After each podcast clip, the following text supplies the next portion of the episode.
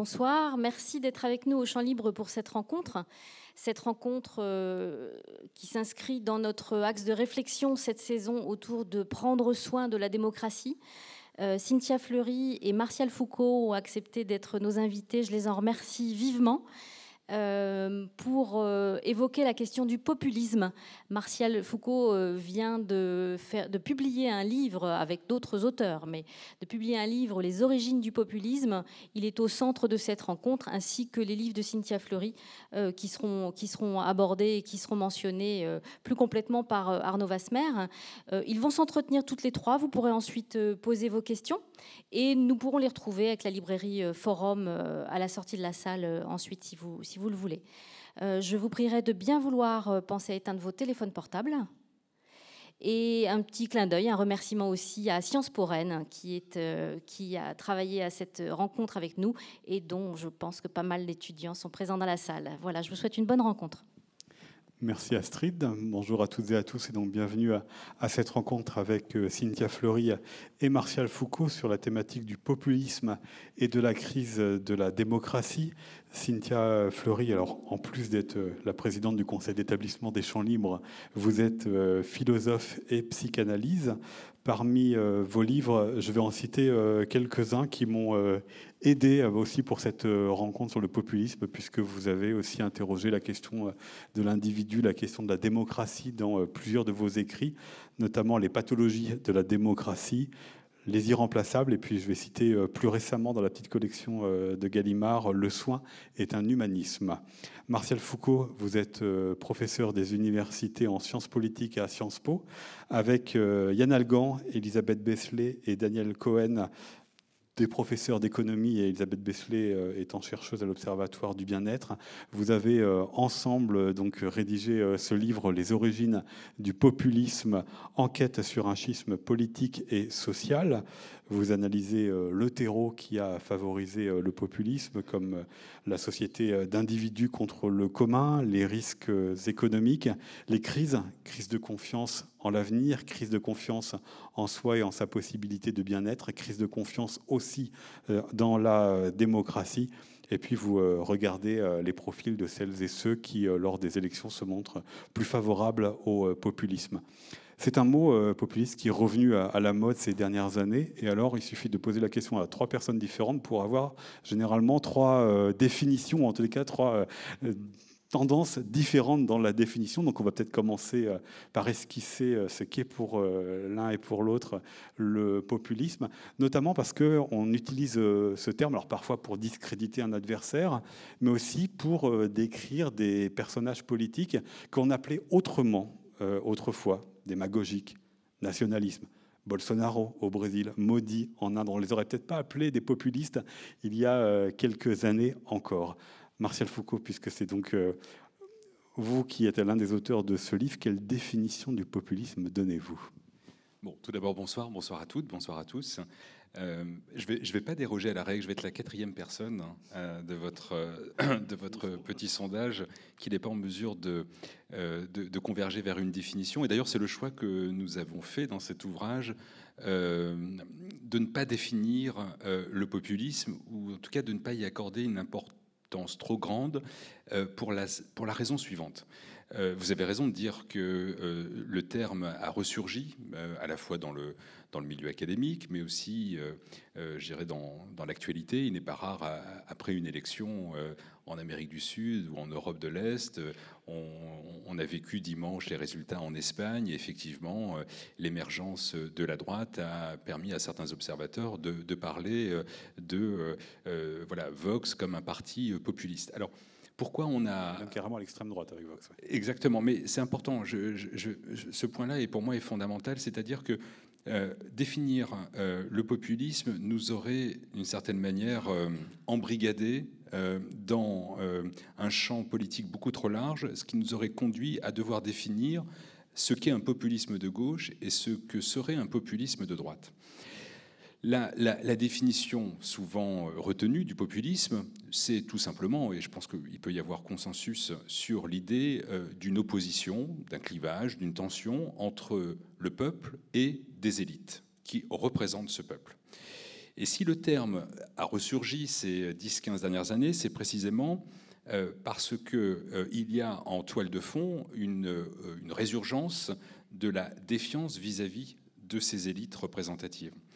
Et donc, dans, dans l'ouvrage, d'ailleurs, on se défend bien de parler d'un populisme de gauche ou d'un populisme de droite, et on a choisi d'employer le terme d'une gauche radicale et d'une droite populiste. Alors pourquoi ne pas euh, qualifier la, la gauche de populiste ou la droite de radicale? Bien, Tout simplement parce que, on, va en parler euh, certainement dans la soirée, mais il y a des éléments euh, fondamentaux qui séparent la droite populiste et la gauche euh, radicale, mais il y a aussi un élément en commun autour des questions de défiance vis-à-vis d'un système.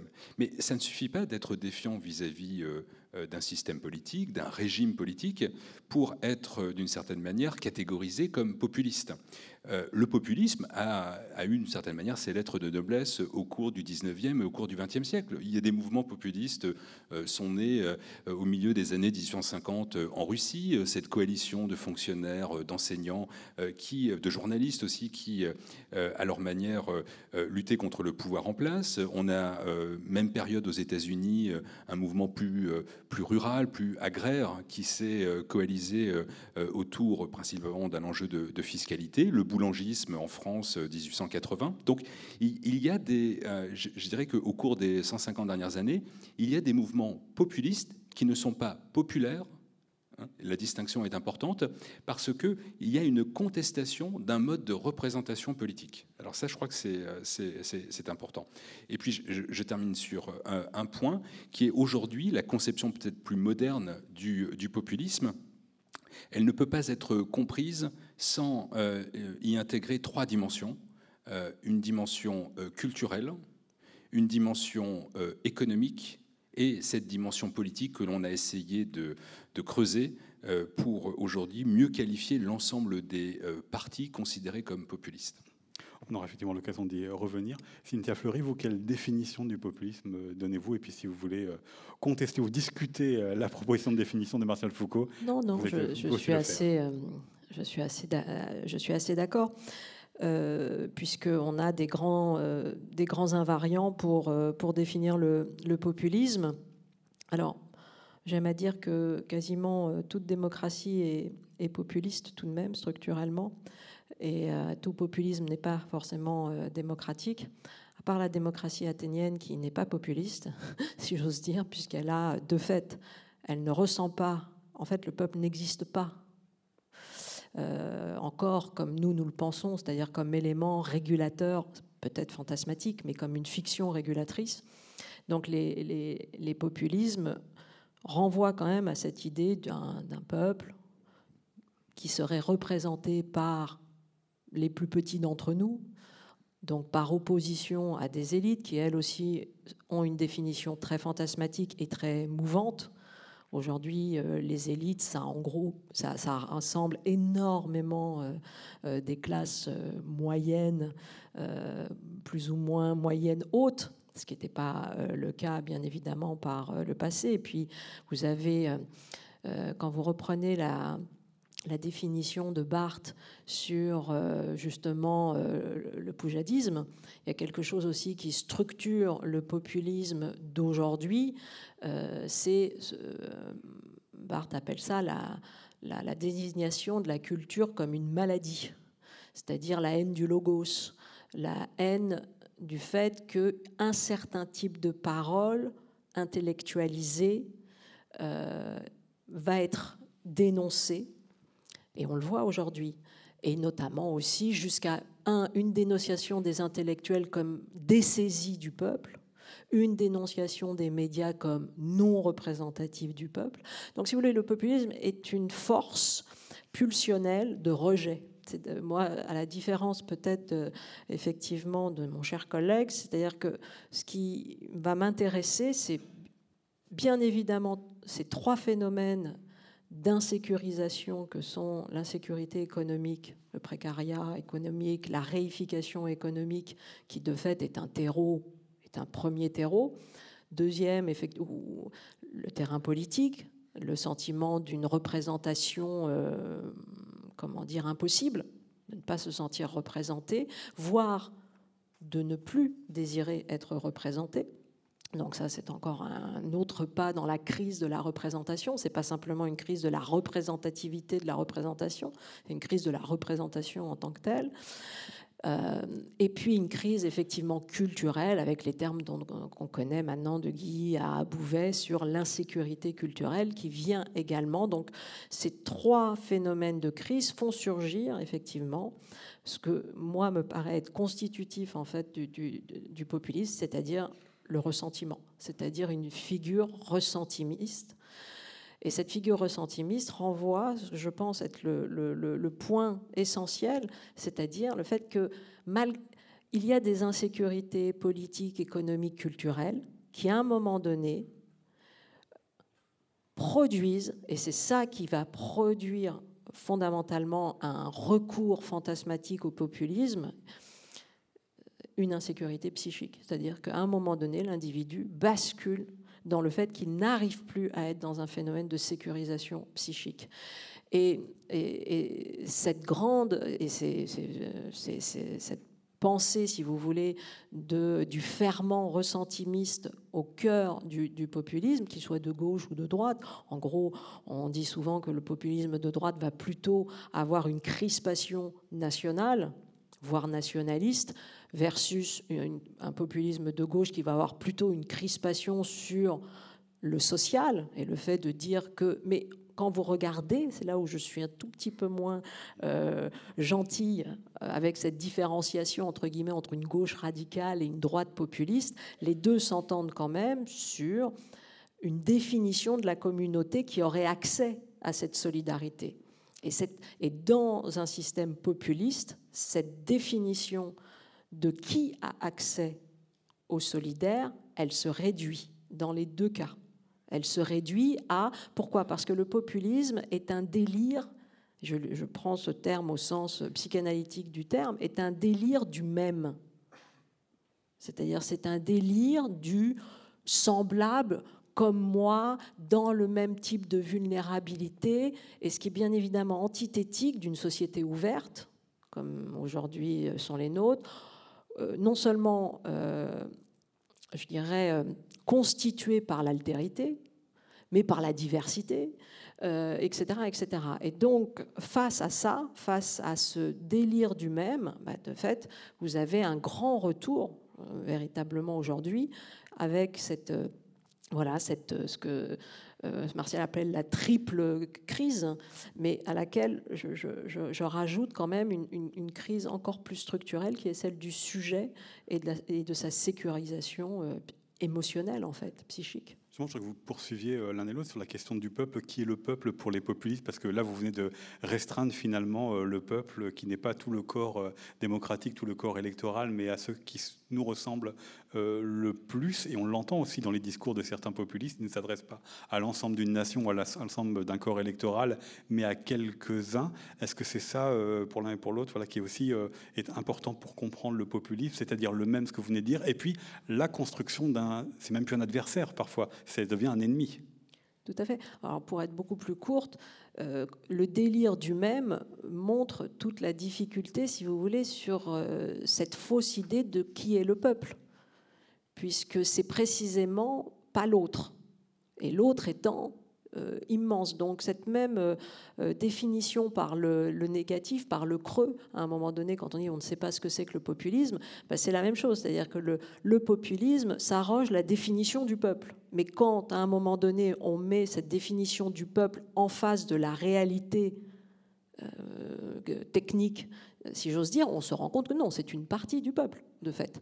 Donc, c'est une, euh, captation, c'est une captation par euh, certains, mais on fait tous ça, hein, on se sent tous euh, le corps du peuple. C'est comme c'est une des, vérités de la démocratie. Donc c'est pas spécifique à, cela. Donc, mais donc vous, avez, fondamentalement de dire qui est le peuple dans cette histoire-là, c'est impossible. Mais c'est une partie du peuple qui a eu l'impression d'avoir été complètement oubliée précédemment. C'est une partie du peuple qui considère qu'elle est dans un système euh, de soumission, non capacitaire, c'est-à-dire qu'on lui a volé ou spolié sa puissance d'agir, voilà, et que les institutions, garantes normalement d'un non-affaiblissement de cette capacité, ne sont plus au rendez-vous et non seulement les institutions, mais aussi, et c'est là où peut-être euh, Martial va dire quelque chose de différent, c'est euh, le fait de, voilà, sur l'interpersonnel, c'est-à-dire sur la, confiance, et euh, puisqu'il a énoncé ça tout à l'heure, de, de, revenir sur le lien assez ténu qui existe entre populisme, défiance, confiance. Martial, justement, cette question du peuple et cette question effectivement de la confiance ou de l'absence de confiance interpersonnelle. Non, je, partage l'idée sur laquelle il est, euh, il est compliqué de, de, circonscrire le peuple à une communauté, parce que la tentation est forte de, de la restreindre à une communauté nationale. Mais pour moi, ce qui est au fond le plus, euh, le, plus intéressant, en tout cas euh, un sujet sur lequel aujourd'hui, quelle que soit la discipline, on s'accorde, dans démocratie, je pense que le démos n'est pas le, point aujourd'hui de, divergence. C'est plutôt sur le kratos, c'est-à-dire le pouvoir. Quel type de pouvoir représenté par quelle forme euh, euh, soit d'institution? Et, vous avez dit tout à l'heure, euh, vous avez parlé de, crise de la démocratie représentative. je me suis arrêté à démocratie, hein, je oui, représentative. Alors moi je vais plus loin.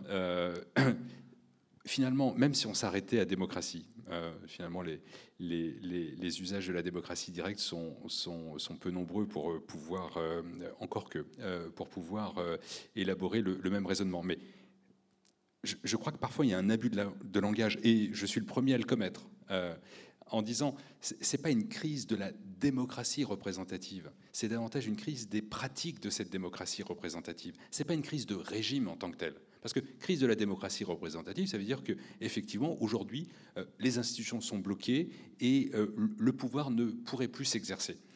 En revanche, euh, pour revenir sur la question du populisme, la crispation, elle s'articule autour des pratiques de cette démocratie représentative. Et là, que l'on soit sur, j'allais dire, à droite de la droite ou à gauche de la gauche, c'est la question du pouvoir, ce pouvoir qui aurait été confisqué par des élites économiques, élites politiques. Euh, les, experts sont souvent également mis dans, euh, dans, la même catégorie. Oui, encouragé par les discours sur l'impuissance d'agir parce que euh, nos lois dépendent d'autres institutions, d'autres organisations. C'est quand même aussi un discours qui a été très fortement entendu et contre lesquels s'élève une partie des électeurs lors des dernières élections. Oui, alors c'est là où on a peut-être un, point de divergence par rapport à, ce, que font, ce que font les populismes à, la démocratie. Euh, et, c'est pour ça qu'on a énormément insisté dans cet ouvrage sur une dimension qui avait été euh, largement euh, occultée, oubliée par, par les chercheurs en sciences sociales. Cette dimension, si vous voulez, je, je vais le dire encore plus simplement. Depuis 60 ans, lorsque l'on étudie un rendez-vous électoral, une élection, un référendum, on, applique, euh, je dirais, une, des grilles de lecture qui sont là depuis très longtemps et qui consistent à dire euh, il suffit de caractériser le peuple d'un point de vue socio-démographique, euh, votre âge, votre niveau d'éducation, votre niveau de revenu, vos pratiques religieuses, votre lieu de résidence, et on pourra assez facilement comprendre si vous avez des prédispositions à voter à gauche ou à droite. 2017 en France, 2000, euh, 2017 euh, euh, également en Italie. Alors les élections sont trop nombreuses, vous me direz, pour pouvoir appliquer les, schémas. 2016 aux États-Unis, le Brexit, juin 2016. Ces catégories, ces grilles de lecture ne fonctionnaient plus. donc, ce qui nous a obligés à repenser la manière dont on construisait nos schémas de compréhension de l'acte de vote. Comme la, géographie, qui est comme une grille de lecture euh, qui, saute, qui saute aux yeux de tout le monde. Eh bien, je Suivant qu'on soit dans les métropoles, voire des métropoles. Non, ce n'est pas aussi simple que cela. C'est pas aussi simple. C'est-à-dire, alors on ne va pas ouvrir la parenthèse de, ce que serait la France périphérique parce que je serais trop long, mais cette idée, est, elle est simple et, et trop souvent simpliste. C'est-à-dire que, oui, la géographie, elle compte, mais pas une géographie à plat dans laquelle on aurait euh, une France des villes contre une France des campagnes. Non, ça, ne marche pas comme ça. En fait, ce qu'il faut voir, métropole, c'est intéressant parce qu'effectivement, c'est la question, et là on voit bien euh, la notion de pouvoir géographique, le pouvoir d'influence euh, d'une, j'allais dire, d'une attraction métropolitaine. Alors oui, ça c'est important. Et c'est finalement, il faut raisonner en termes de gradient d'urbanité. Plus on s'éloigne de lieux qui ont concentré, qui concentrent encore du pouvoir culturel, du pouvoir économique et aussi du pouvoir politique. Et donc, nous, dans notre travail, quand on s'est interrogé pourquoi ça ne fonctionnait plus, euh, on, a considéré que l'on avait peut-être euh, trop souvent insisté sur ces dimensions objectivables, l'âge, le diplôme, le revenu. Ça, on peut l'objectiver. Il y a des éléments qu'on ne peut pas objectiver, qui relèvent du registre du subjectif. Et parmi euh, euh, cette dimension subjective, la confiance a été un des éléments, mais pas seulement. On, s'est intéressé à deux, registres, le bien-être et le mal-être, et puis la confiance et la défiance. Et je dirais que euh, cette, double catégorisation fonctionne aujourd'hui, sinon ce livre ne serait pas publié probablement, mais elle fonctionne relativement bien, non seulement dans le cas français, mais un ensemble de démocraties libérales. Et on pourrait le résumer de la manière suivante. Les, populismes de gauche et de droite ont en commun un niveau de défiance vis-à-vis des institutions politiques. Personne n'est satisfait dans la manière dont ils sont représentés. Et donc ça, c'est commun, et quel que soit le pays, et quels que soient euh, les, partis, euh, les partis politiques. En revanche, euh, alors ça, c'est la première dimension. Il y a une deuxième dimension qu'ils partagent, c'est finalement une insatisfaction de la vie menée.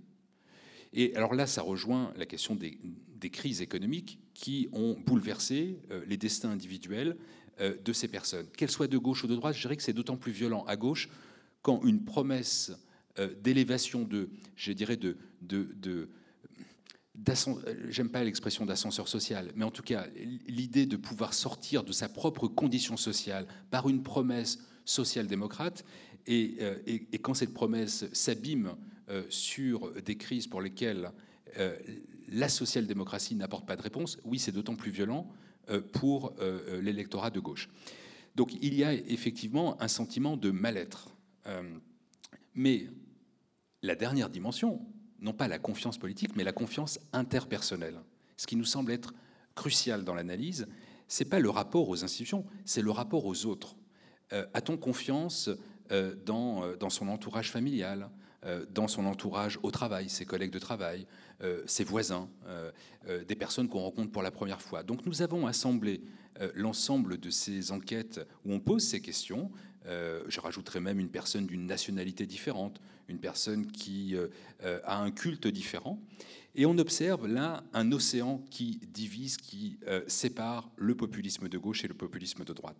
Autant le populisme de gauche a un niveau de confiance interpersonnelle très élevé, autant le populisme de droite a un niveau de confiance très bas sur la dimension interpersonnelle. Donc ça veut dire que le rapport à autrui est extrêmement abîmé au-delà de la question politique, des institutions politiques. C'est dans le rapport à l'autre, dans une société on y reviendra peut-être tout à l'heure, mais une société qu'on qualifie de post-industrielle, dans laquelle on a mis en avant euh, tous les éléments qui concourent à l'autonomie des individus. Et cette autonomie, euh, aujourd'hui, je, dirais, euh, euh, s'expose à un rapport à autrui extrêmement, alors oui, effectivement, autonome, plus tolérant pour une partie, mais qui ne, ne fait plus société.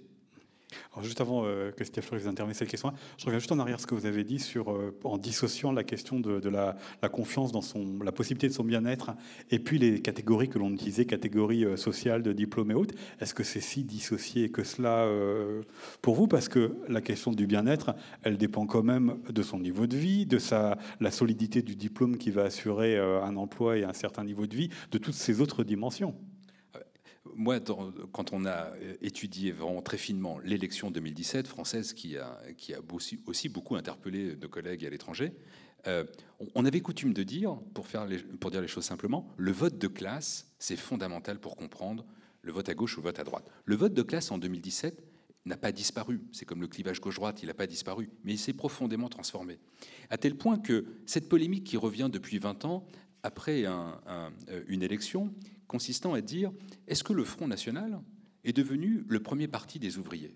C'est une question qu'on a, euh, que vous avez certainement lu, entendu. Euh, euh, on se trompe non seulement sur l'analyse, parce qu'il faudrait intégrer l'abstention. Avant tout, le, premier parti des ouvriers, c'est l'abstention. Mais une fois qu'on intègre cela, non.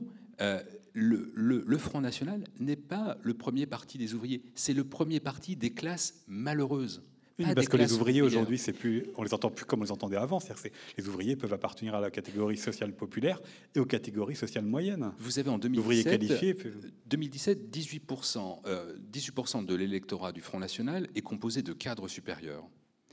14% de l'électorat d'Emmanuel Macron est composé d'ouvriers. Donc, si vous voulez, cette, cette manière de plaquer une grille de lecture euh, sur le vote de classe, euh, elle n'est pas totalement satisfaisante. Sinon, on est dans des, si vous voulez, une sociologie à grands traits et qui, il faut regarder, euh, voilà, le, le, diable se cache euh, hein, dans ces détails, donc il faut regarder ces éléments de détail pour comprendre les dynamiques euh, électorales autour d'une dimension autre que celle qui est objectivable, mais celle que l'on doit intégrer.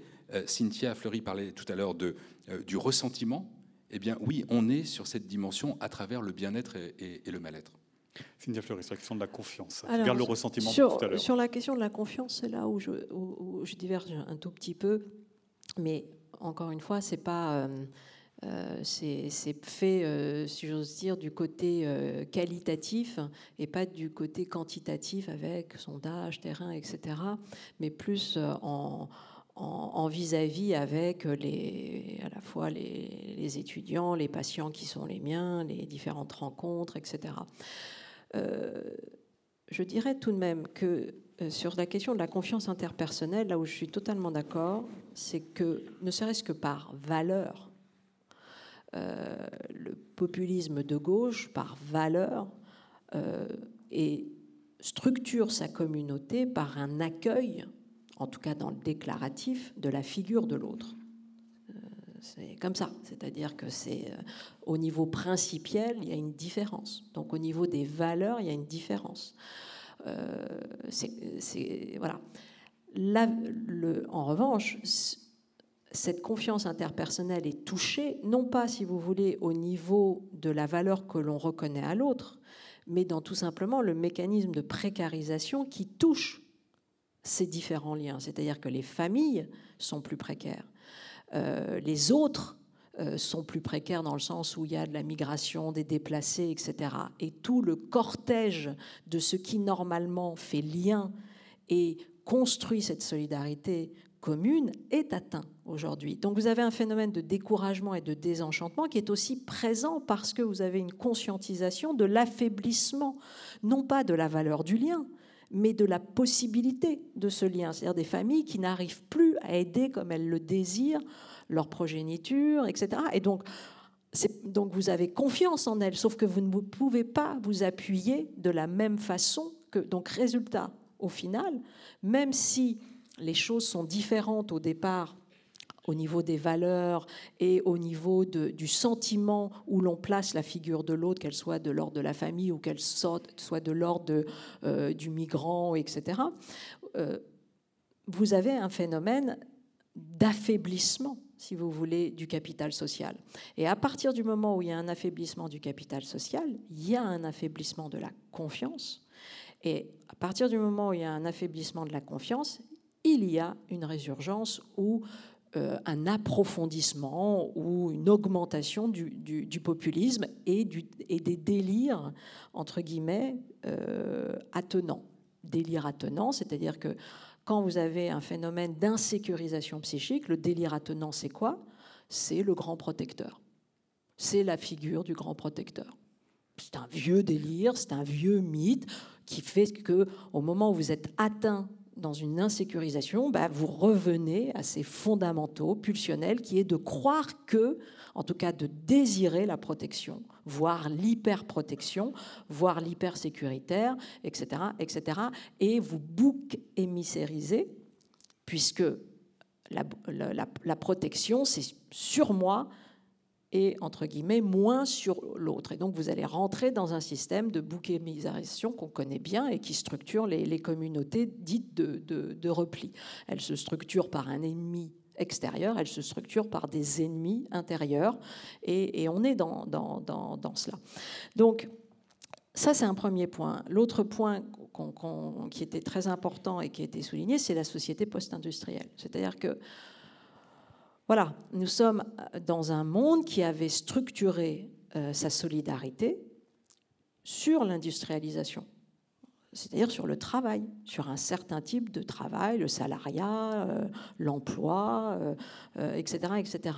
Ça avait structuré aussi sur une certaine idée de la famille, donc ça, ça a un petit peu euh, voler en éclats, mais nous faisons famille autrement aujourd'hui. Donc je ne crois pas du tout à la disparition de la famille. Je crois au contraire qu'il y a un grand renouveau devant nous euh, du faire famille, et notamment parce qu'on est en train de, redécouvrir cette vérité, je fais juste une incise, cette vérité euh, biologique, naturelle, qui est que de tout temps, tout est dissocié.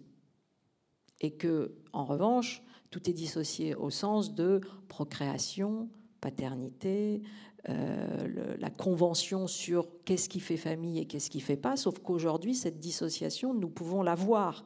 Et nous pouvons, si vous voulez, alors qu'avant, on ne la voyait pas. On donnait l'illusion que tout était une même chose. Or, non, euh, c'est pas parce que, euh, je, vais, je vais être désagréable, vous avez une éjaculation que vous êtes un papa. Jamais. Ça n'a jamais été le cas auparavant. Et ça l'est d'autant plus aujourd'hui où c'est possiblement, alors là, dissocié en des temps différents, etc., etc. Bon, tout ça pour dire que le faire famille a toujours été beaucoup plus complexe que ce que l'on a pu vendre comme famille, mono, euh, euh, voilà, euh, avec une certaine idée, etc. Mais c'est important parce que le faire famille est un univers de, de solidarité. Bon, c'est des repères. C'est des repères. Bon, autre grand territoire qui a constitué la solidarité, le travail. Donc, donc à partir du moment où le travail est touché, la manière dont nous faisons solidarité est touchée. Et donc aujourd'hui, ce qui est devant nous, c'est comment nous inventons euh, des nouvelles formes de solidarité qui s'accompagnent avec euh, cette société post-industrielle où il y a beaucoup d'intermittence, où il y a beaucoup de, de, formation, où il y a euh, euh, de l'activité permanente, mais pas nécessairement de l'emploi, etc., etc. Et, surtout, comment, euh, à partir du moment où nous sommes touchés dans notre, comme disait Marx, dans notre capacité de transformer le monde, ça aussi, notre capacité de transformer le monde, longtemps a été portée par le travail. Le travail et les grandes luttes sociales, etc. Mais voilà. Donc à partir du moment où ce travail est touché, comment on transforme le monde dans une société post-industrielle et dans une société aussi où euh, les formes révolutionnaires entre guillemets euh, de mobilisation, elles sont aujourd'hui aussi mises en concurrence par quelque chose qui s'appelle la démocratie numérique, les réseaux sociaux, et c'est pas la même chose euh, de produire une société avec ce système-là alors qu'on a produit jusqu'alors une société en marchant, en se mobilisant, en se mettant ensemble, ce qui va d'ailleurs continuer, mais qui ne peut pas continuer que ainsi non plus. Donc, crise des repères. Et puis, euh, crise, des moyens, des, outils aussi, pas qu'une crise des repères, c'est des outils nouveaux qu'il faut attraper pour quand même ne pas... Parce que ce qui est, alors là, un invariant euh, définitif, c'est que ce qui structure l'état de droit, c'est l'état social, en tout cas pour ma part. Donc, ça, je pense que ça reste de tout temps euh, une vérité, état social au sens large, c'est-à-dire euh, la culture, euh, la manière dont nous essayons d'organiser à plusieurs l'émancipation des hommes, etc. C'est quand même, c'est ça qui crée encore plus que le vote, encore plus que les institutions, pour ma part, la vraie institution, le vitalisme essentiel d'une démocratie au sens d'état de droit. Marcel Foucault, donc euh, la question des repères et la question de la solidarité, vous écrivez avec vos, euh, confrères hein, dans ce livre à ce sujet. Comment les populismes y répondent? En fait, il faut, il faut voir les, populismes, au regard de ce qui vient d'être dit, comme, euh, comme des forces qui épousent des cycles, des transformations, des ruptures. on évoquait la société post-industrielle, mais faisons un, petit pas en arrière de presque deux siècles. Le passage d'une société agraire rurale à une société industrielle a entraîné durant le milieu du XVIIIe siècle la montée de ces populismes que j'évoquais tout à l'heure. Et le passage de la société rurale à la société industrielle a été euh, euh, un bouleversement considérable, d'une violence inouïe, et qui touche les dimensions qu'on évoque tout à l'heure du salariat, euh, de la structure familiale, et, aussi, pour moi c'est important, l'ordre, j'allais dire, les ordres, différents ordres, notamment l'ordre religieux cette transformation du rural à l'industriel, finalement, on, croyait, on croyait aux prêtres, on se met à croire à la raison. Euh, euh, on, croyait les instituteurs, on commence à croire les ingénieurs. Donc il, y a ce, bouleversement. Et, sur le plan politique, oui, ça s'accompagne. Euh, les contextes nationaux sont différents, mais ça, s'accompagne également d'un bouleversement total dans la capacité d'une, et c'est pas étonnant que les, formations politiques telles qu'on les connaît aujourd'hui sont nées à la fin euh, du, euh, du, 19e siècle, les partis politiques modernes. C'est-à-dire ce passage que décrit Anna Arendt, euh, voilà, d'une société finalement de masse à une société de classe et qu'on réinterprète en société de classe à une société de masse. et puis le deuxième changement, société industrielle à société post-industrielle, on l'a évoqué tout à l'heure, mais il ne faut pas oublier un élément qui est pour moi fondateur pour comprendre peut-être un troisième cycle auquel on est en train aujourd'hui euh, d'assister, et je ne vais pas lui, lui donner euh, un nom, parce que euh, de cette société post-industrielle, est-ce que c'est une société, certains qualifieraient numérique Bon, je ne vais pas rentrer sur ce débat, parce que je n'ai pas, pas de nom pour, pour, pour le moment. Mais le passage de société industrielle à société post-industrielle, c'est tout d'abord une éducation de masse, une révolution sur le terrain de l'éducation. Euh, et qui a entraîné euh, la possibilité pour euh, chacun des individus de pouvoir penser librement, de pouvoir, je dirais, penser même culturellement. Hein. Il n'y avait plus ce rapport à un ordre, notamment parental. Et ce passage euh, s'accompagne de la montée des États-providence. Et ça, il faut, je pense que c'est fondamental euh, de comprendre cela. Et le post-industriel, c'est une forme d'émancipation sur un terrain très culturel. C'est la montée de la tolérance, euh, c'est la capacité à, à, raisonner seul en coupant ce lien on, l'évoquait familial, mais aussi cette possibilité où l'État-providence n'était plus euh, en, enfin, en mesure d'assurer le lien de dépendance matérielle entre les parents et les enfants. Et, je prends, j'aime bien citer ce chiffre que l'on a documenté. Euh, en 1968, en France, 60% des naissances des bébés naissent dans un mariage. 50 ans plus tard, 2018, c'est 6%. Donc, vous voyez, en termes de déstructuration euh, non pas familiale, c'est pas ça dont je dois parler, mais de déstructuration du rapport euh, euh, à une société. Euh, voilà, voilà un exemple. Et puis je termine sur un, point parce que il, me semble aussi important et qui est sur une fond d'une polémique. Derrière cette société post-industrielle, il y a un sociologue américain, Ronald Inglehart, avec une, une, une, politiste américaine, Pippa Norris, qui ont publié en 2019 un livre qui fait polémique qui s'appelle euh, euh, en, anglais. Désolé, il n'y a pas eu encore de traduction française. Euh, cultural backlash. Et l'idée, c'est de dire aujourd'hui. Backlash, les, parce que tout le monde ne parle pas l'anglais. backlash, c'est les grands retours. Grand retour. le, grand retournement. Retournement culturel. leur, leur idée, c'est de dire la société post-industrielle avait, avait engagé une, une promesse sur une émancipation totale, sur tous les, sur tous les registres qu'on évoquait tout à l'heure. Et ils disent, mais alors pourquoi il y a aujourd'hui une, tension à, la montée, à, l'émergence des populismes? Est-ce qu'il y a une anomalie dans l'histoire? Leur argument, que nous contestons dans le livre, leur argument, c'est de dire l'anomalie, c'est une anomalie générationnelle. Pour eux, si aujourd'hui il y a une tension euh, euh, de démocratie illibérale, c'est parce qu'il y a une génération née dans l'entre-deux-guerres, qui se sent menacé par la montée des valeurs portées par la société post-industrielle.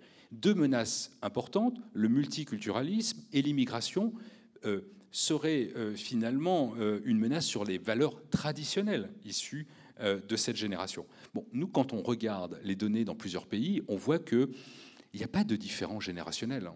aucune différence.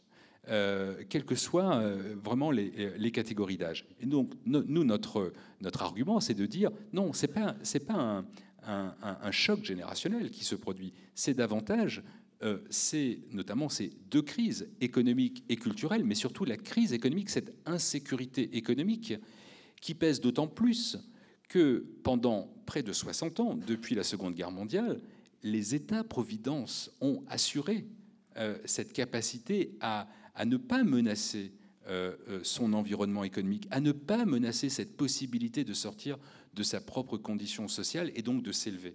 Aujourd'hui, le rôle de l'État-providence est, euh, à la fois arrêté, stoppé, mais c'est pire encore sur le terrain politique.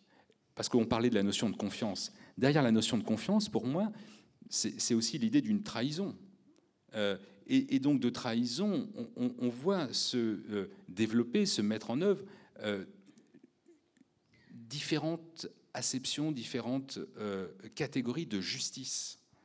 Et je crois qu'on ne peut pas comprendre ce qu'est la confiance interpersonnelle sans intégrer les notions de justice. Et, quand on réfléchit, je dois dire que ma pensée sur ces questions n'est vraiment pas arrêtée, on continue à travailler. Quels sont les, les principaux ressorts de la confiance. De quoi se nourrit-elle? Je pense qu'il y a deux dimensions importantes, et vous voyez, qui vont croiser euh, euh, les notions de justice. Il y a à la fois une dimension de, on en parlait tout à l'heure, et j'ai beaucoup de mal à, donner un nom, mais une notion de, bienveillance, de prendre soin d'eux, de proximité. quand, si vous devez accorder votre confiance à, à votre garagiste, c'est n'est pas nécessairement pour qu'il prennent soin de votre véhicule, c'est pour qu'ils réparent votre véhicule. Donc ça, c'est la deuxième dimension de la confiance, c'est la compétence en quelque sorte, ou la capacité de, de faire. Mais si euh, euh, euh, j'apporte chaque matin mon enfant à la crèche, j'attends aussi qu'on prenne soin de cet enfant. Et quand ce contrat est rompu, on introduit une injustice forte et que l'on a pensé que le, finalement les représentants politiques étaient en mesure de corriger. Or aujourd'hui, s'il y a une rupture dans cette confiance interpersonnelle, c'est non seulement vis-à-vis d'autrui, mais c'est vis-à-vis d'autrui dans un, dans un système, dans des institutions beaucoup plus englobantes et qui servaient à, euh, à, contrôler, à, maintenir euh, ces relations euh, interpersonnelles. Oui, mais ce qui n'a pas changé aussi, c'est finalement le rapport à autrui, parce que l'autrui d'aujourd'hui n'est pas complètement l'autrui d'hier, ou au niveau du nombre, pour les questions de migration, les questions de droits de minorité, qui viennent aussi fortement euh, chahuter ce que l'on est et nos, repères. Tout à fait. on n'est pas non plus forcément obligé d'accepter pleinement les valeurs de la société post-industrielle. Tout à fait. C'est clairement exposé d'ailleurs dans dans le livre, au sens où on parle, c'est ce qu'on avait dit sur la triple crise économique, politique et culturelle, et, euh, elle, est, elle est réelle, mais euh, elle n'est pas première. Euh, en tout cas, moi, je, je pense qu'elle n'est pas première au sens où ce qui est premier, si vous voulez, c'est aussi l'histoire du déclassement de l'État-providence. C'est-à-dire que vous avez eu un État-providence qui a été cette parenthèse enchantée assez extraordinaire, née tout de même après euh, un massacre qu'on n'a pas et qui est sans doute, je veux dire, le, revers de ce massacre aussi. Hein. c'est-à-dire que en France, mais ailleurs, c'est-à-dire quand vous avez euh, deux guerres mondiales, euh, de fait, vous créez à un moment donné une parenthèse en chantier mondial d'État-providence. Je pense qu'il y a quand même quelque chose dans cette dynamique-là, ne serait-ce que par rapport à des questions de terrain de reconstruction. C'est ainsi. Mais quel a été l'objet de l'État-providence alors que le terme providence nous renvoie à une notion d'abondance? En fait, la vérité de l'État-providence, c'est la protection c'est la sécurisation. C'est la sécurité et l'inconditionnalité de la sécurité sociale notamment, mais c'est cette idée d'une inconditionnalité, d'une protection et d'un contrat social restauré, confiance interpersonnelle, confiance institutionnelle. C'est ça le rêve État-providence. Qu'est-ce qui s'est passé? Il s'est passé qu'à partir du consensus de Washington, à partir des années 70, etc., vous avez un phénomène de néolibéralisme qui attaque et qui fait une substitution insidieuse qui sans doute n'a pas été vécue comme une trahison à l'époque. le système va alors déprotéger structurellement et va faire monter la société de consommation. La société de consommation n'est pas une société de confiance, c'est autre chose. Et la consommation n'est pas de la protection. C'est une illusion éventuellement de protection, c'est-à-dire en disant tiens, je vais pouvoir accéder à tel ou tel bien de consommation et me constituer, etc. Mais en fait, cette substitution de tiens, un idéal collectif de consommation et non pas un idéal collectif de protection, on est aussi dans la, je dirais, la queue de comète de, de, de, cette chose-là. Donc ça, c'est voilà. Il y a, et pour retomber sur la question du prendre soin, il y a des forces qui peuvent constituer un, antidote par rapport à cette question du populisme ou du ressentiment. Euh, et de cette structure de ressentiment qui non seulement atteint les individus, mais de fait demain va se structurer de façon plus collective, comme une force, ce qui n'est pas tout à fait la même chose. Parce que je dirais que le ressentiment individuel souvent produit du passage à l'acte contre soi-même. Le ressentiment collectif produit du passage à l'acte contre les autres. C'est une force active. Hein. Ce n'est pas tout à fait euh, la même chose. Donc, le fait de prendre soin au sens de rendre capacitaire autrui, parce que c'est ça le prendre soin, c'est pas euh, une culture sentimentaliste ou d'assistanat, etc. C'est revenir aux fondamentaux de donner de la puissance de transformation aux êtres humains. Les êtres humains, pour rester en bonne santé mentale et physique, doivent transformer le monde. C'est pas très compliqué de comprendre ça. Et c'est là où on voit que la structure, si vous voulez, qui protège un individu et un sujet, bah, c'est son rapport au monde et bien sûr son rapport aux autres. Donc c'est véritablement la vérité interpersonnelle et de lien avec le monde, au sens où je peux transformer le monde. À partir du moment où un individu a le sentiment qu'il peut, même un tout petit peu, transformer le monde, il s'extrait du danger ressentimiste. Et donc il produit en lui des ressources pour résister au ressentiment individuel et au ressentiment collectif, et tout d'un coup produire un jugement qui peut être compliqué, hein, critique, tout ça, mais qui n'est pas antidémocratique. Et ça, c'est quand même important.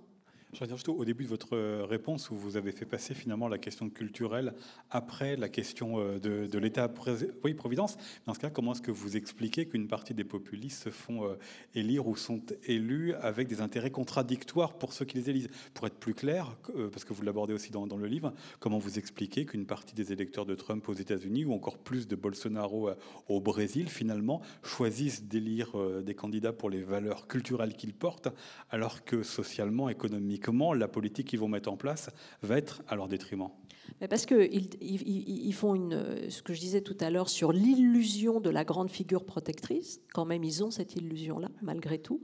Donc, euh, ils ont l'illusion que euh, cette personnalité, dans son histrionisme euh, délirant, dans sa manière de, binariser le débat, voilà, parce que c'est quand même ça. nous, eux. Nous, eux, etc., va permettre une protection, donc ils choisissent euh, cela. Et c'est encore une fois, euh, c'est un réflexe classique de, défense. Euh, c'est qu'à un moment donné, la complexité marche avec un système social élaboré et que dans un système de survie, vous réduisez votre champ et votre capacité de discernement et de, nuance à tout simplement des structures de, de défense. Et ces structures de défense, c'est que euh, on revient au délire du même, ce même pouvant bouger suivant, parce qu'on voit bien que le même, il n'est pas pareil, suivant que vous êtes au Brésil et suivant que vous êtes en France. Et pourtant, c'est cette figure du délire du même, selon l'endogène local, et donc à ce moment-là, bah, vous binarisez et vous faites de la bouc émissarisation, parce que c'est plus facile euh, de faire sortir du cercle que de produire une société inclusive.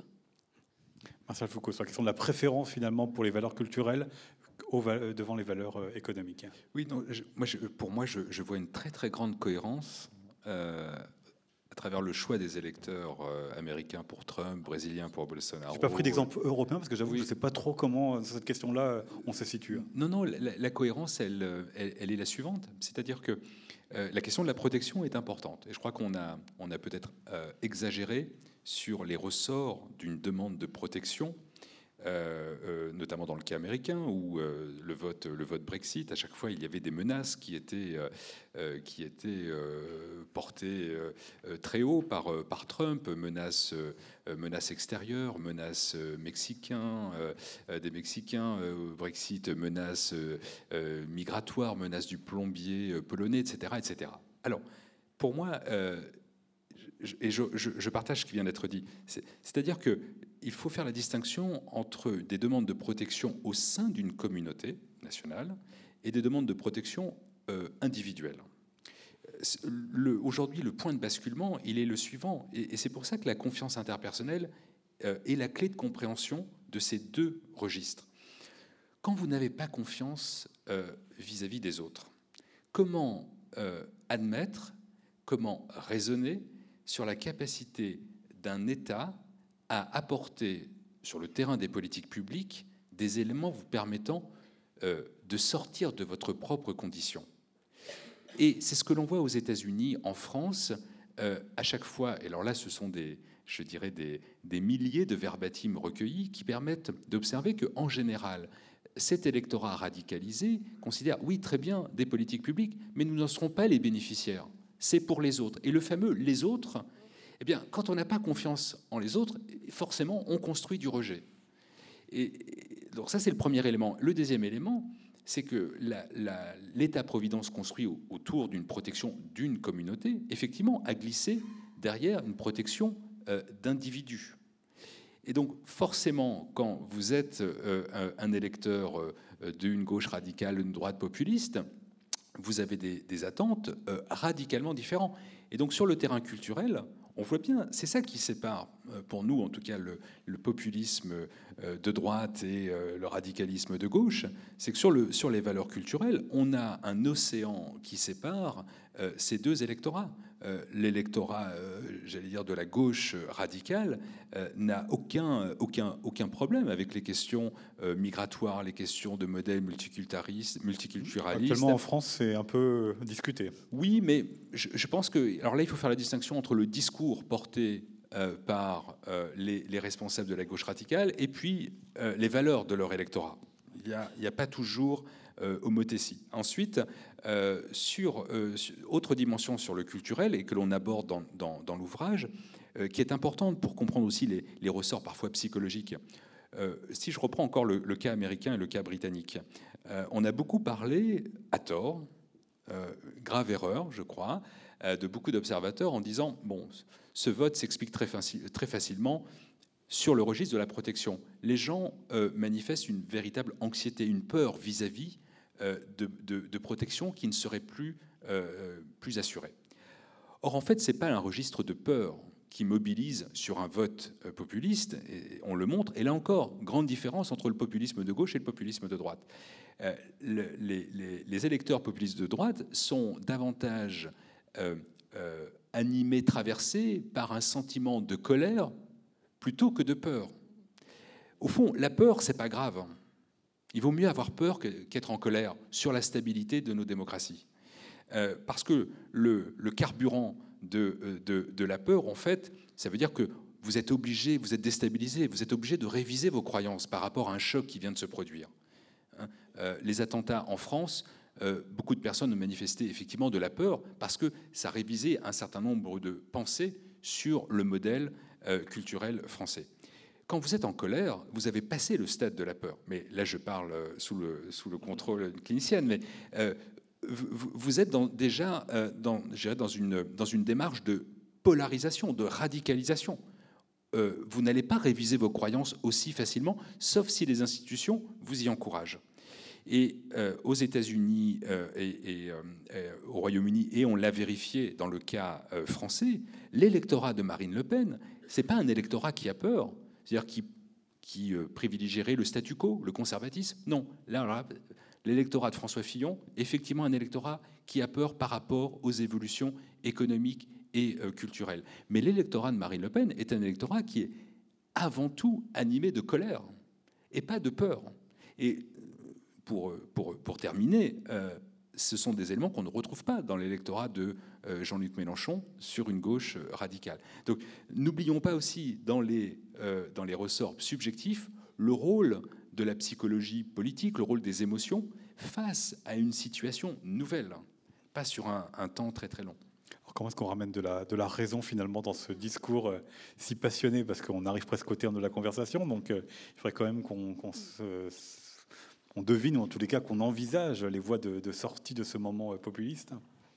Alors, un point juste, de fait, la, question du ressentiment, c'est vraiment euh, cet aller-retour permanent entre la peur et la colère.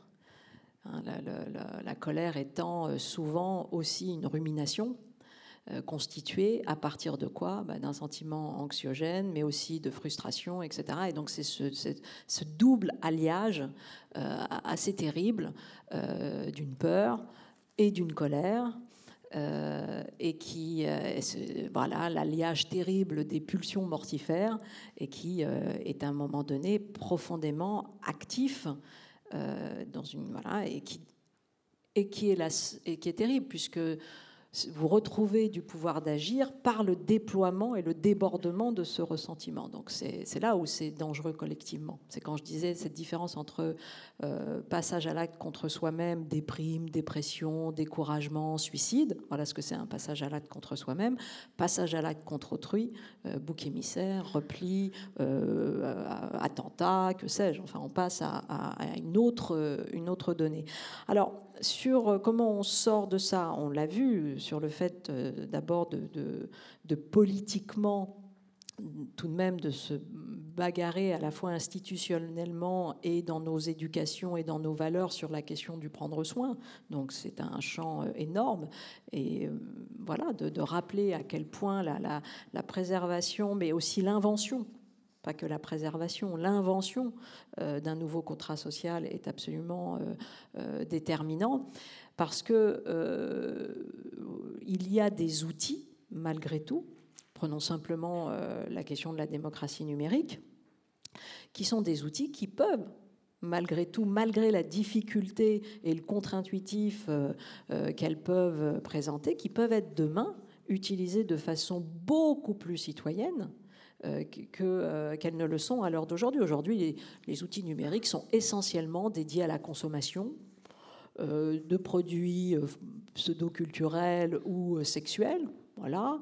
Euh, bien évidemment, utilisé de façon très utile par la viralité ressentimiste et complotiste, ça, il n'y a pas de souci. Mais en revanche, la production de data citoyenne au service d'une amélioration, d'une compréhension de ce que peut être la démocratie et demain d'un geste de pouvoir nouveau à trouver, hein, de la même façon qu'on a produit des sciences participatives en utilisant euh, des données précisément portés par des gens qui n'étaient pas des scientifiques et qui pourtant arrivent à faire de la science tout à fait qualitative, bah, vous avez demain un potentiel de données citoyennes nous permettant d'accéder à une citoyenneté, nous permettant de faire, je ne sais pas, des audits publics, euh, du para-parlementaire plus actif, des votations, enfin toute une montée en compétences et en régulation qui est tout à fait importante.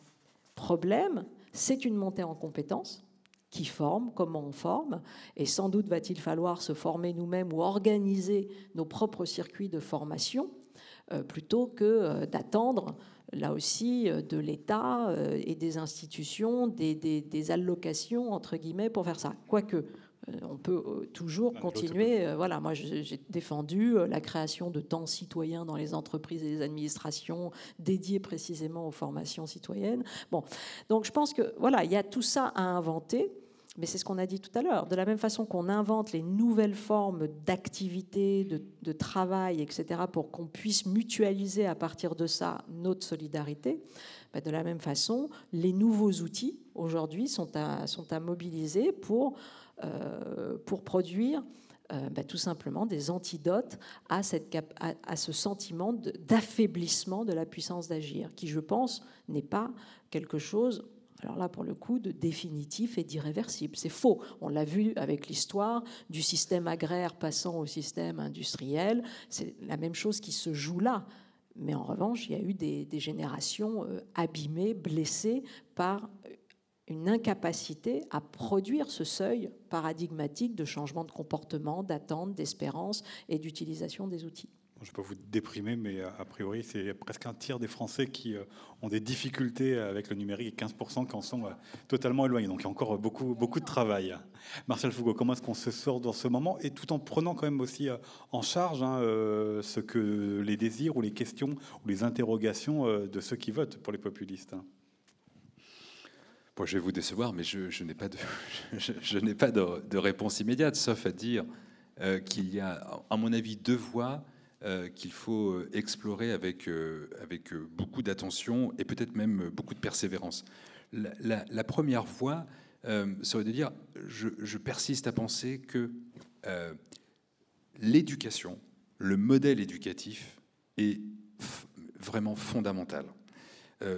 alors souvent on dit quand il y a, un problème, c'est l'éducation, il faut, il faut revoir les problèmes. Euh, c'est pas de cela dont je, veux parler. Ce que je veux parler, c'est euh, cette construction de la confiance, euh, elle prend naissance au plus jeune âge. Ça, c'est très très bien documenté. Alors moi qui ai vécu presque dix ans au Canada, euh, je dois vous dire que l'approche pédagogique auprès des enfants de très jeune âge est radicalement, radicalement différente à ce que l'on peut observer en France ou en Italie, par exemple. Et je crois que quand je dis l'éducation, euh, c'est pas simplement euh, euh, une, révision euh, du contenu, des savoirs, c'est la pédagogie. Et le capital confiance se construit dès le plus jeune âge. Donc ça, pour moi, c'est un travail fondamental qu'il faut, qu'il faut engager parce que on, est quand même, il ne sera pas difficile de faire des progrès sur ce terrain-là.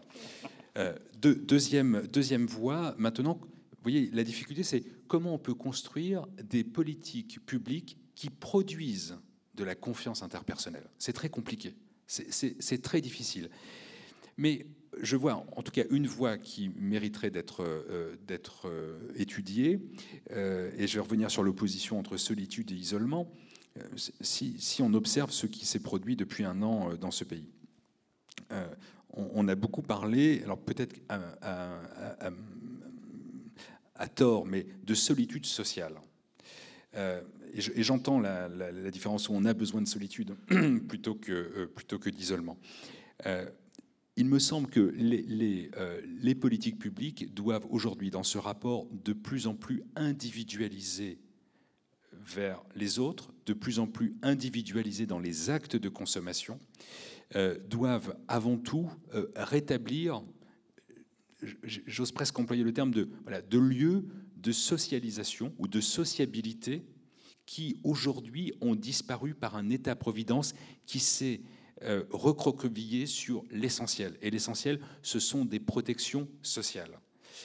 Donc, à mon sens, aujourd'hui, et on le voit bien sur ces fractures territoriales en France, des politiques publiques qui visent la rationalisation d'un appareil d'État euh, productif ne peuvent plus aujourd'hui faire l'économie de savoir ce que cela coûte en termes de sociabilité euh, euh, dans, un pays fracturé. Et puis une deuxième, peut-être une deuxième piste, moi qui me semble intéressante à creuser, et ça a été évoqué, et je ne vais pas tenir un, propos, euh, je ne suis pas un apôtre de la déconsommation, mais quand même, dans la parole publique et la parole politique, il y a une responsabilité considérable. Moi, je, suis toujours, pour euh, terminer sur euh, le mouvement des Gilets jaunes, il y a quelque chose qui me, semble être totalement à la fois incompréhensible et, aujourd'hui nécessaire pour, comprendre ce mouvement je prends deux éléments très simples. Depuis environ 30 ans, vous avez un discours euh, public consistant à dire euh, la réussite sociale euh, passe notamment, premièrement, par l'acte d'accession à la propriété. Être propriétaire, c'est réussir. Et vous pouvez reprendre depuis 30 ans le discours public on a même un président, sans le nommer, mais qui, une fois arrivé au pouvoir en 2007, a indiqué Je veux faire de la France un pays de propriétaires.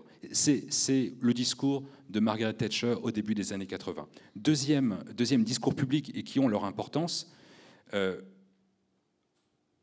je crois que très très peu d'économistes ou d'experts aujourd'hui proposent un autre modèle de création de richesse passant par un ressort autre que la consommation. Donc la consommation, c'est la création de richesse. Et donc qu'est-ce qu'on observe? Consommer, c'est exister.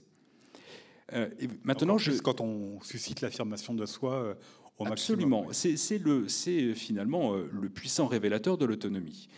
vous combinez les deux. Qu'est-ce qu'on observe sur le territoire depuis un an? Vous, vous proposez aux personnes de devenir propriétaires. la pression foncière, la pression immobilière force les gens à quitter des lieux effectivement de concentration, de sociabilisation, de sociabilité ces personnes deviennent propriétaires, à crédit souvent. Et puis, euh, ces zones que l'on a pensées en termes de politique publique, euh, euh, j'allais dire foncière, permettent d'accueillir un grand sens des, zones entières de, de, la diagonale du vide que propose Hervé Lebras, qui va du sud-ouest au nord-est. C'est cette même diagonale qui accueille le plus grand nombre, j'ai bien le plus grand nombre de surfaces, de mètres carrés, de surface commerciale, hypermarché, supermarché par habitant.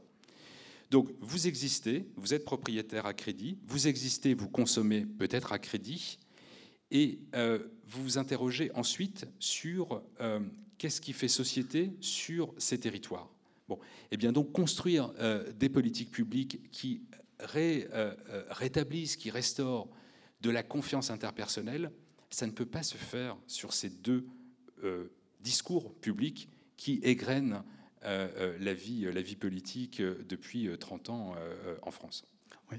juste deux, points pour un sur comment dire le capital confiance qui se produit effectivement notamment euh, de façon très très forte et structurelle dans l'enfance, en tout cas le plus tôt possible. Il y a bon, euh, le gouvernement qui vient de lancer, donc on verra le travail qui va être fait par euh, notamment Cyrulnik et, et la commission sur les 1000 jours. Euh, c'est la première fois qu'on on, connaît très très bien les théories de l'attachement, etc. Mais en fait, on ne les avait pas à ce point-là associées à une réflexion sur euh, ben, quelle communauté, quel état de droit, etc. Donc ça, ça va être intéressant tout de même de, se relancer là-dessus. Et, euh, moi, je suis absolument convaincue que voilà, ce soin qu'on porte aux autres, ce soin qu'on porte aux idées au sens de la connaissance, bien évidemment, il part aussi. Il n'est pas, il n'est pas, si vous voulez, euh, c'est pas impossible de faire autrement, mais c'est beaucoup plus difficile de faire sans ce soin premier essentiel euh, qui est porté, et Winnicott a très très bien euh, parlé euh, de ça. Et le deuxième point, c'est qu'aujourd'hui, toutes les insularités capacitaires, toutes les insularités, entre guillemets, de reterritorialisation, etc., sont structurées autour d'une autre façon de consommer. Donc c'est quand même pour aller dans ça autour d'une économie dite euh, circulaire, solidaire, etc. C'est-à-dire que là, euh, alors ça et ça marche, ça produit du capacitaire, sauf que pour l'instant, euh, la montée en échelle, bon, on n'est pas à ce rendez-vous, mais au minimum de façon expérimentale et pilote, les individus se ressaisissent encore une fois d'un pouvoir d'agir. Et oui, là, on a des structures qui produisent de, l'antidote au populisme. Merci à tous les deux. À votre tour euh, de poser euh, vos questions. Nous avons déjà une personne au deuxième rang. Euh, attendez, on va vous apporter un micro pour qu'on vous entende bien, monsieur.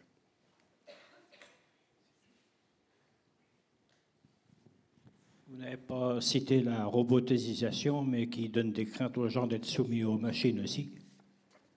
Ça, c'est sûr. Oui, ben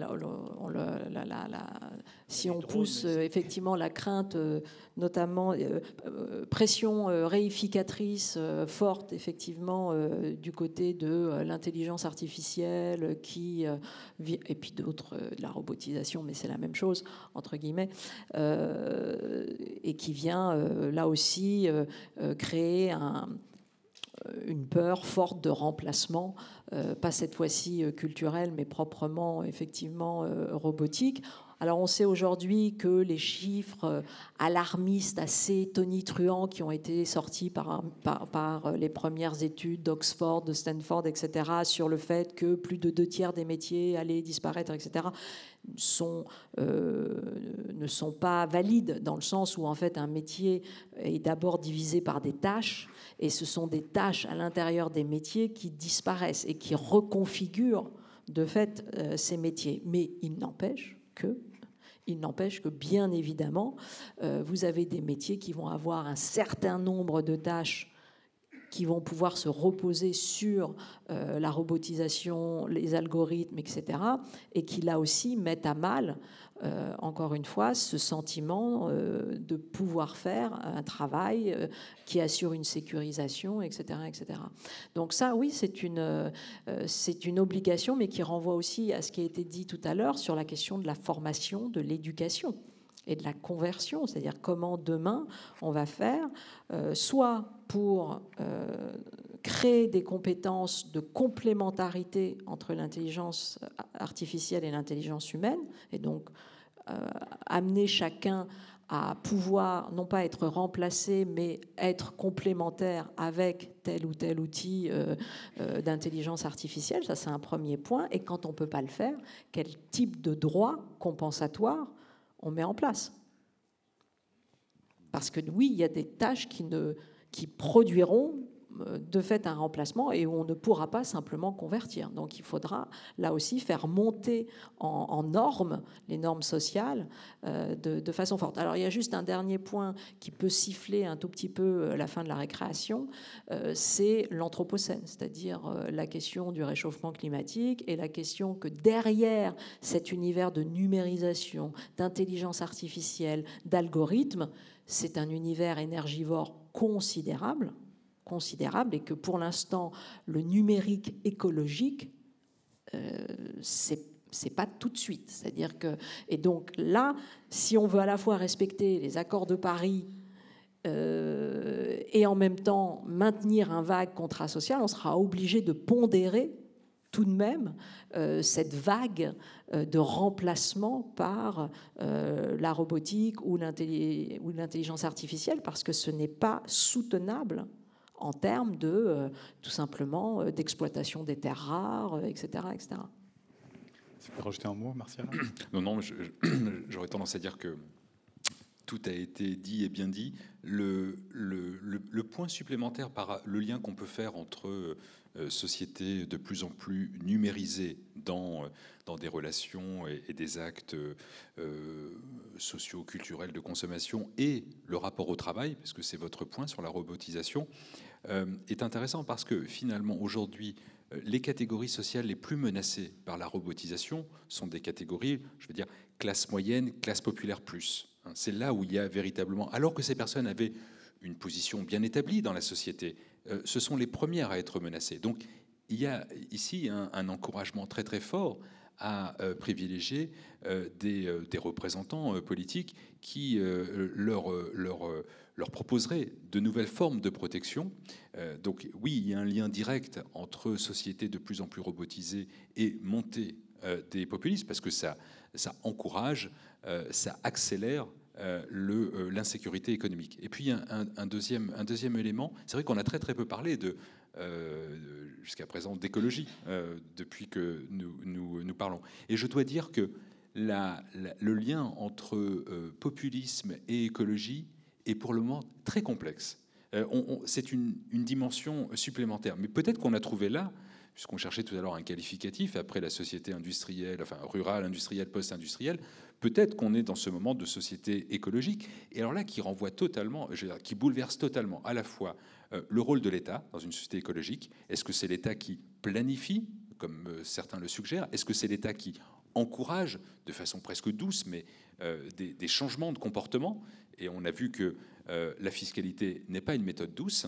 Et puis, troisième, euh, euh, troisième possibilité, derrière cette société dite écologique, ça, ça, ça, modifie complètement, alors là, pour le coup, le rapport à l'autre. Et donc, on est obligé de reconstruire des, des, relations nouvelles qui ont été abandonnées, pas volontairement, souvent implicitement, par ce, ce rapport très productif à ce qui crée de la richesse. Aujourd'hui, je pense que, je dirais que je, je, suis certainement pas le mieux placé pour imaginer euh, ce, lendemain, mais la création de richesse, il va, falloir s'interroger si richesse doit être nécessairement associée à économique. Et, c'est ce point aujourd'hui de discussion qui font que, euh, oui, les, populismes peuvent effectivement être menacés par euh, une société post-industrielle. D'accord? Une autre question? Monsieur au milieu de la salle.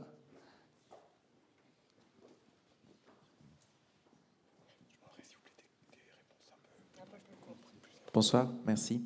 Merci pour euh, cette conférence. Vous avez dit, Madame Fleury, que ce qui structurait l'état de droit, c'était l'état social. Alors si on admet que l'état social a reculé sur 20-30 ans, euh, un juriste dirait que l'état de droit, lui, a globalement progressé au sens de soumission de l'état euh, à la loi. quelle articulation vous faites entre les deux Et à, vous deux, je demande finalement un, état de, l'état de droit.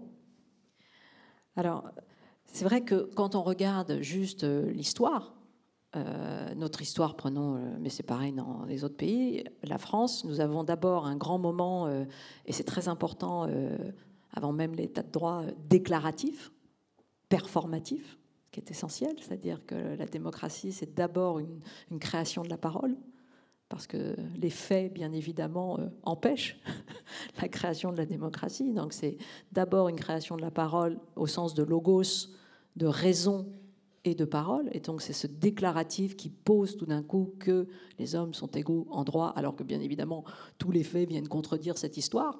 Donc c'est ce performatif-là. Et puis ensuite, petit à petit, en tout cas dans notre histoire, l'État social arrive après. Alors comme il arrive après, on croit qu'il est euh, d'une certaine manière euh, moins important, mais en fait, non, il est l'endogène dont avait besoin l'État de droit pour surgir, en fait. Mais qu'il fait surgir, c'est la poule et l'œuf, quoi, qui fait surgir ensuite, alors que fondamentalement, euh, on se rend compte qu'on a souvent besoin de cette première euh, culture démocratique pour faire valoir vraiment ce que nous, nous appelons un état de droit. Et nous faisons l'expérience de ça quand nous allons, entre guillemets, dans des territoires qui n'ont pas d'indépendance des médias, qui n'ont pas de santé, qui n'ont pas de ce qu'on appelle de l'indice de développement humain, et qui tout d'un coup ont produit des élections, et ont produit des élections qui vont venir adouber le moins démocratique d'entre tous, puisque la, structure ne, peut pas euh, faire créer par la simple élection,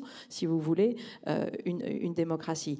Donc, le lien, il est, il, est, il, est comme ça, si vous voulez. Il surgit. Euh, euh, et donc aujourd'hui, oui, à force de détricoter, si vous voulez, cet état social, bah, on, fait qu'on vide euh, littéralement de sa substance l'état de droit, puisqu'on retourne au fait que l'état de droit devient essentiellement formel, alors que la vérité de l'état de droit, c'est le caractère concret euh, des libertés qu'il propose au sens d'Amartya Sen, c'est-à-dire des libertés qui se traduisent en capacité et pas simplement en liberté euh, formelle. Juste un point pour ceux qui s'intéressent à, euh, voilà, à cette transition de l'état post-industriel à l'état euh, écologique. Il y a quantité, mais il y a notamment les travaux d'un économiste qui s'appelle Éloi Laurent et qui fait vraiment et, qui vraiment dit exactement ce que tu as dit, c'est-à-dire le passage.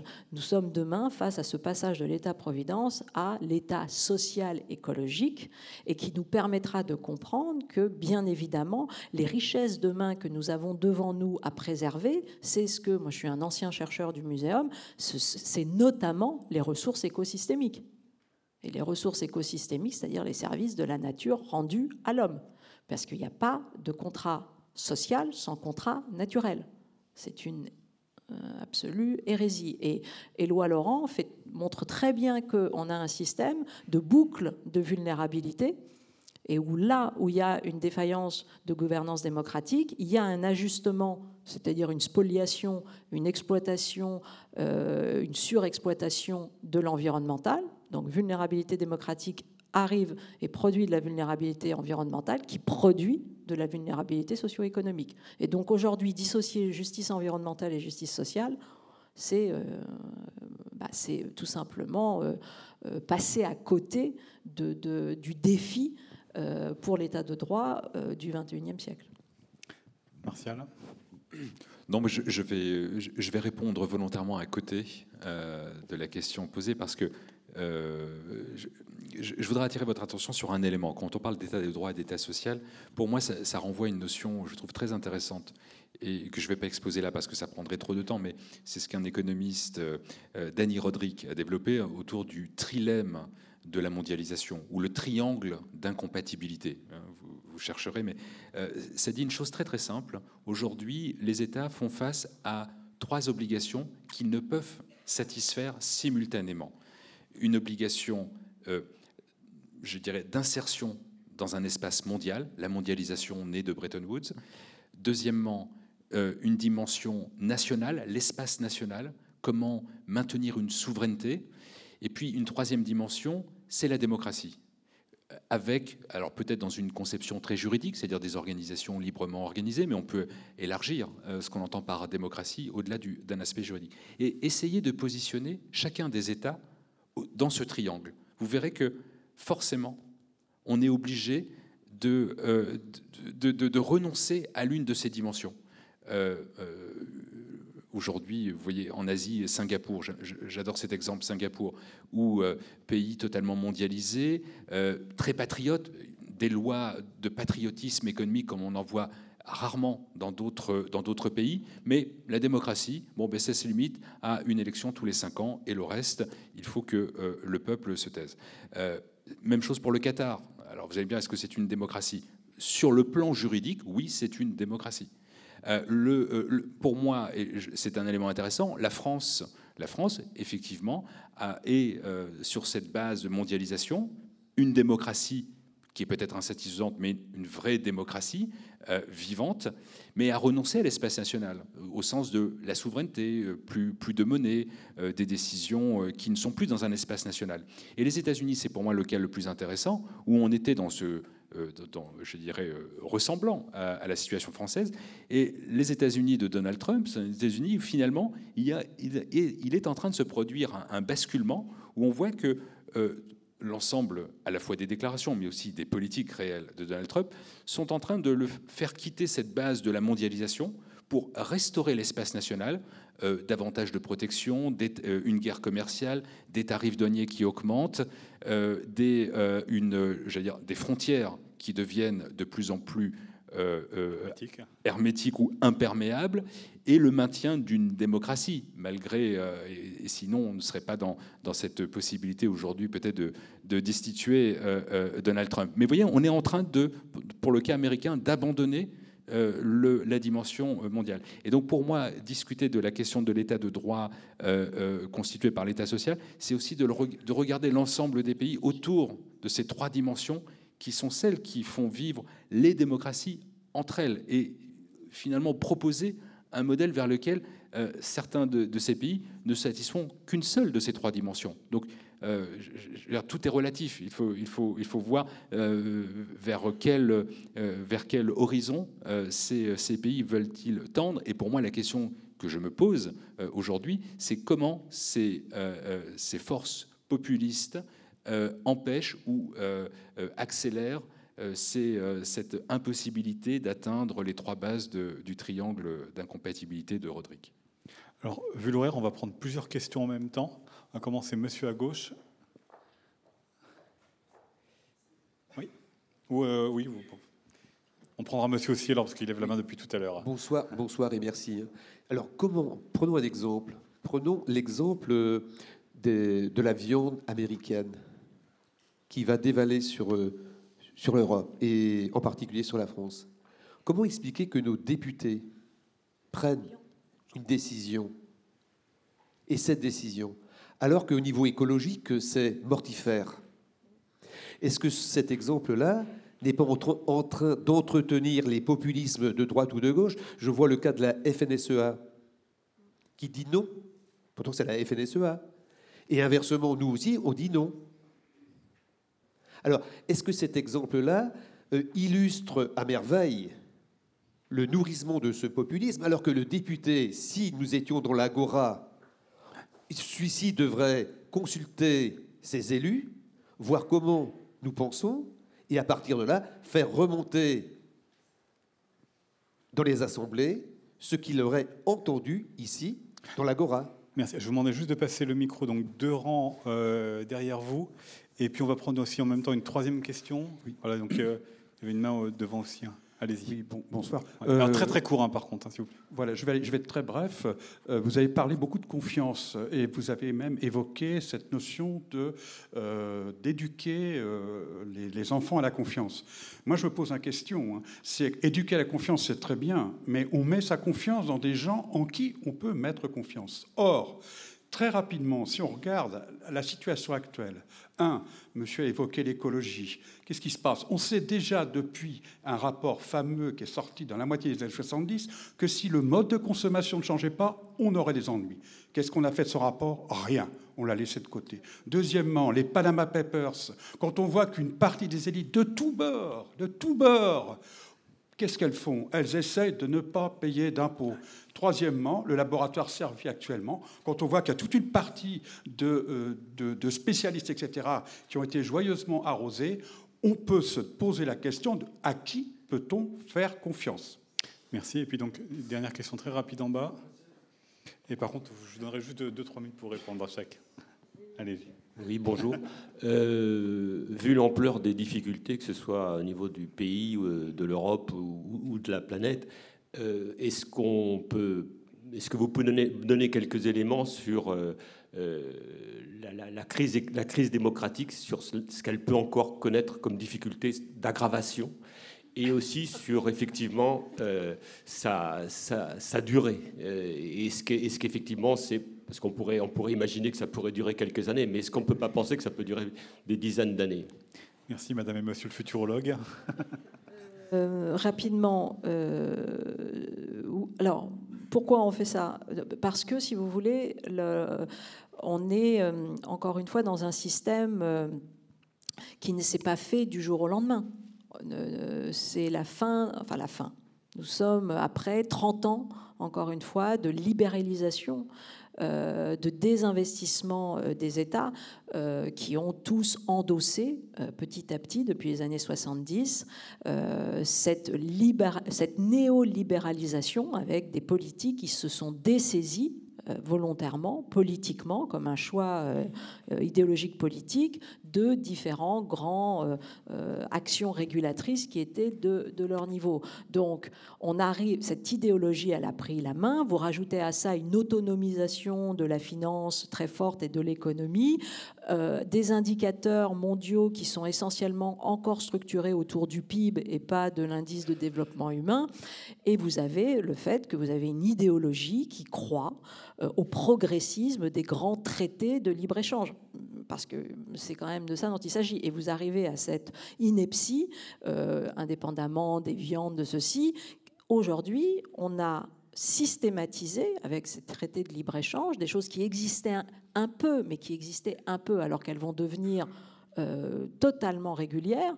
On met en balance des normes collectives pensées par des États, pensées, structurées par des démocraties et par la transparence et la, la, la, l'accountability, le fait de rendre des comptes, versus des normes, des préférences qui sont celles d'intérêts privés et qui renvoient euh, à des actionnaires, etc. C'est-à-dire, en gros, vous pouvez aujourd'hui avoir des, tribunaux qui mettent en balance euh, des intérêts d'entreprise versus des préférences collectives souveraines. C'est absolument délirant. Et donc vous avez demain devant nous quantité de multinationales qui attaqueront les États pour concurrence déloyale sur le fait qu'une loi euh, vient euh, tout d'un coup normaliser euh, une question de santé et donc empêche la vente de sucre, le, etc., etc. Donc on a, on a signé ça, ça existait, mais ça existait de façon, comment dire, ténue. Et là,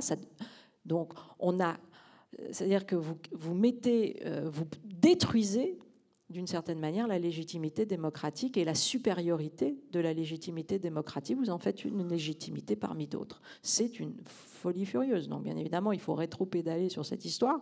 Mais encore une fois, ça arrive parce que, comme disait Habermas, vous avez euh, le cercle des personnes qui décident, qui ne recoupent pas le cercle des personnes qui subissent la décision. Hein, et il appelait ça un déficit démocratique. Ça renvoie à des crises de représentation, ça renvoie à des, tout de même à une sécession des élites. Ça a été le terme euh, porté par quantité euh, euh, d'auteurs, notamment Rosan Vallon.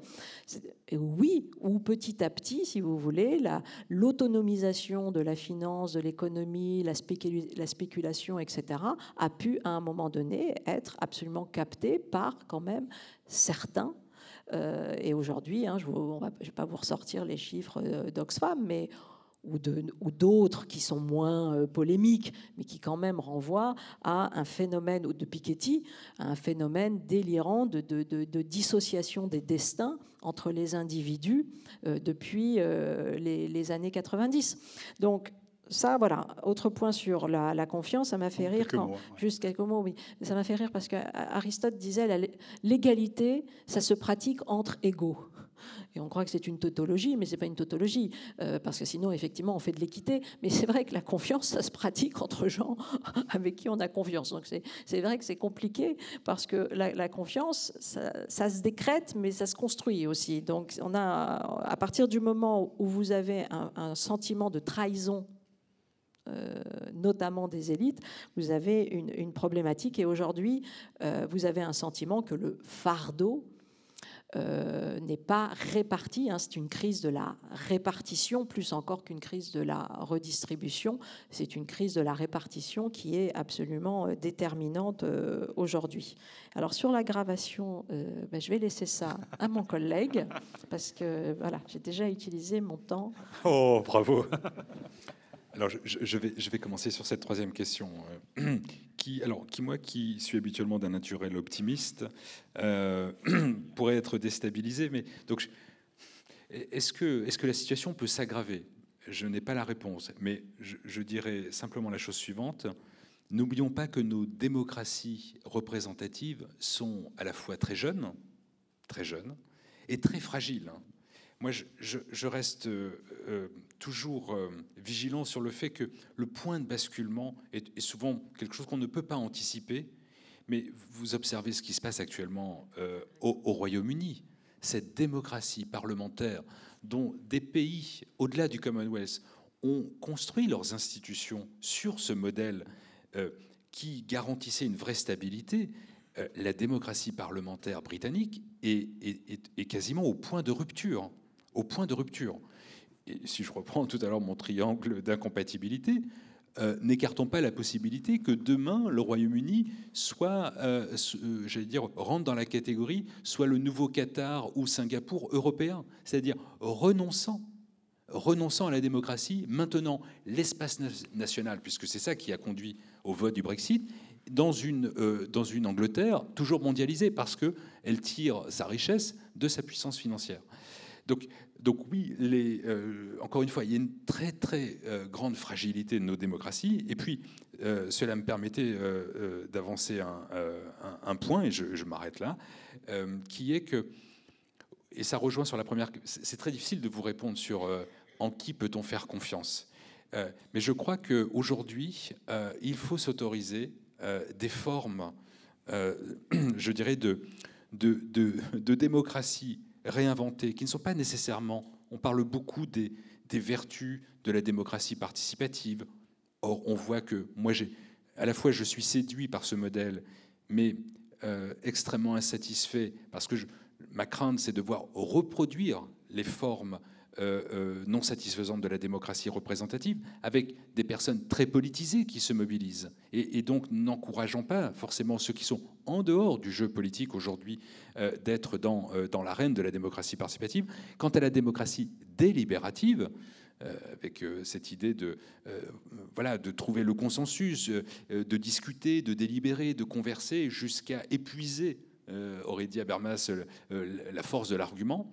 J'observe que ce qui se passe en ce moment sur la conférence citoyenne au, au, CESE euh, sur les questions écologiques, 150 citoyens tirés au sort, euh, pour avoir observé pendant des semaines et des semaines le, grand débat national, je dois dire que à la fois je suis euh, abasourdi par la force du tirage au sort, alors que j'étais plutôt très, très en retrait sur cette, sur cette mode de sélection des, des, des représentés, eh bien, je crois que oui, sur des questions, et comme ça j'aurais bouclé la boucle, sur la question sur du CETA, oui, je pense qu'effectivement, on ne peut pas laisser tout simplement la représentation nationale décider sur des enjeux qui n'ont pas été au cœur, par exemple, d'une campagne pour être élu député. Bon, quand vous avez à l'agenda législatif des enjeux comme ça qui euh, émergent, il me semble qu'aujourd'hui, on ne peut plus se satisfaire de la démocratie représentative au sens où on ne peut pas déléguer notre pouvoir à des représentants sur des enjeux pour lesquels ils n'ont pas été élus. Donc oui, il va bien falloir euh, imaginer, inventer euh, des formes intermédiaires entre une démocratie directe dont on sait qu'elle ne garantit pas sur la question du déficit démocratique, en tout cas elle ne remplit pas euh, l'attente, notamment en Suisse, et la démocratie représentative telle qu'elle fonctionne, qui, qui n'est pas idéale. Donc oui, il va falloir trouver un étage intermédiaire ou bien un immeuble à côté, pardonnez-moi cette métaphore, mais pour, pour effectivement restaurer ce lien encore une fois, de, euh, de confiance. Voilà, ce sera le, mot de la fin. Euh, Cynthia Fleury et Martial Foucault, merci beaucoup à tous les deux. Merci à vous. Et vous allez pouvoir les retrouver à la sortie de la salle pour une séance de dédicace.